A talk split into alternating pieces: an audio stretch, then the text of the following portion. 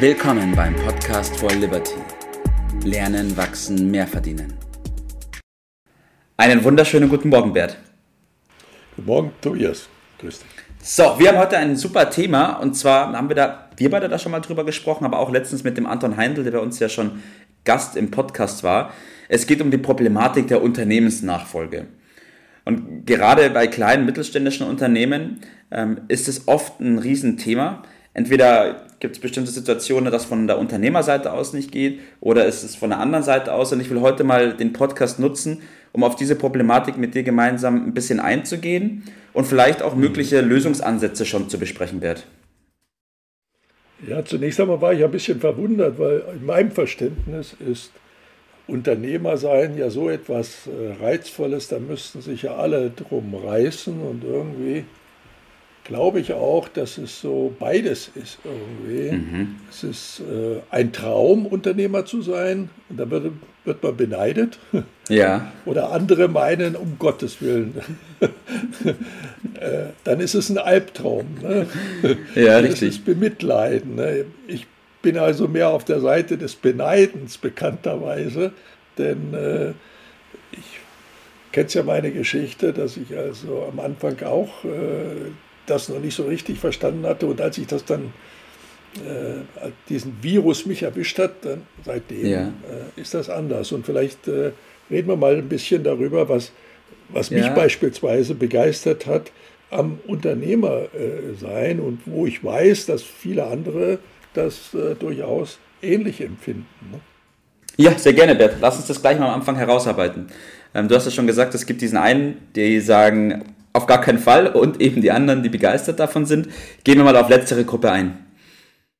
Äh, ja, also wenn man den Herrn Maslow, der diese berühmte Maslow'sche Bedürfnispyramide da äh, kreiert hat, dann sagt er, das Höchste ist die Selbstverwirklichung. Und das ist eigentlich das Wesen auch der meisten Unternehmer, wie ich es erfahren habe, sich selbst zu verwirklichen. Eine Aufgabenstellung, ja. wo dann das Höchste, was der Mensch sozusagen an Befriedigung erreichen kann, nämlich die Selbstverwirklichung zu erreichen. Aber es ist auch das freie Leben eines Unternehmens, das ist ja geradezu sprichwörtlich, ja, dass die äh, eben kein, wie sagt die Pia immer, 9-to-5-Job äh, haben. Richtig, ja. Für viele ist es auch die Anerkennung. Ja, man steht natürlich mehr in der Öffentlichkeit als äh, viele andere und hat Beachtung. Und das ja. ist nur auch ein menschliches Bedürfnis. Andere nehmen das ein bisschen profaner und sagen, naja, Unternehmer sein, da kann ich ja ganz andere steuerliche Möglichkeiten äh, mir ja, schaffen. Und nur als richtig, Unternehmer ja. kann ich äh, na, richtig Einkommen erzielen mhm. und damit ein ordentliches Vermögen äh, erwirtschaften. Und dieses ordentliche Vermögen besteht ja dann vor allen Dingen darin, dass man, wenn man es gescheit anstellt, äh, auch ein passives Einkommen hat, ja. wo man nicht mehr persönlich aktiv für arbeiten äh, muss. Und das schafft ja auch eine Riesenportion Sicherheit. Mhm. Und ein letztes will ich noch erwähnen, wo, weil das so ziemlich als letztes auch dasteht. Das mhm. ist äh, die Möglichkeit, etwas Bleibendes zu hinterlassen. Also wenn man dann von diesem ja. Erdboden verschwindet, diesen berühmten Fußabdruck, ja, dass da ein Vermächtnis bleibt. Das ist bei den Einzelnen vielleicht komplett, aber manche auch vielleicht nur unterschiedlich, aber aus meiner Sicht doch sehr motivierende, begeisternde äh, Ziele und Möglichkeiten, die das Unternehmertum nun mal schafft. Ja, auf jeden Fall. Bei mir ist es ja ganz genauso, Bert, und trotzdem gibt es ja auch diese Personen, die sich da noch ein bisschen, die vielleicht schon sagen, ja, richtig, die sich schwer tun, nennen wir es mal so richtig. Ja. Ja, ja. Was ist es da, was sie zurückhält? Das, das ist ja auch, jedes Ding hat zwei Seiten. Mhm. Und es ist ja nicht so, dass das äh, Unternehmertum nur Sonnenseiten hätte. Das ist ja ein Irrtum vom Amt. Also das glaubt ja äh, keiner. Das ist ja auch nicht so. Also ich will mal auf ein paar hinweisen.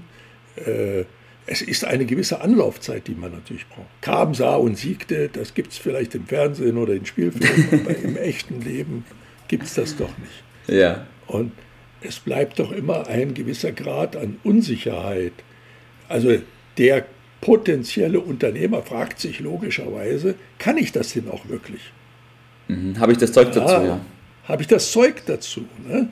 Und was viele natürlich, ich kann das auch gut verstehen, abschreckt, ist die zunehmende Bürokratie. Mhm. Da kann man dran verzweifeln. Ja. ja. Äh, aber es ist so, wie es ist. Das, man muss es einfach sehen. Und äh, man, man, es gibt heute wieder neue Möglichkeiten, damit ein bisschen besser umzugehen, aber dafür vielleicht ja. später zu. Das Startkapital mhm. ist ein Thema. Mhm. Und äh, manchmal kommt noch dazu, dass das Umfeld, so Bekannte, Verwandte, die vielleicht eher Lehrer sind oder ähnliche Berufe haben, äh, das überhaupt nicht witzig finden ne? und nicht mhm. so anerkennen, wie man sich das gerne wünscht. Äh, ja. Oder bei der Nachfolge, du hast das ja angesprochen, dass äh, doch eine Menge Unternehmen, kleine und mittlere vor allen Dingen, Nachfolger suchen und die Kinder, die haben ganz andere Pläne. Ja, richtig, richtig. Und dann wird es schnell mal äh, zum, zum Problem. Und wenn dann diese Firma möglicherweise auch gerade aktuell, was ja durchaus sein kann, in Problemen steckt, ja, ja. wer will schon kaputtes Fahrrad haben? richtig, ja. Ja, das stimmt auf jeden Fall. Ja, dann, dann wird es eine schwierige Nummer. Jetzt hast wir, haben wir die eine Seite schon ganz gut rausgearbeitet.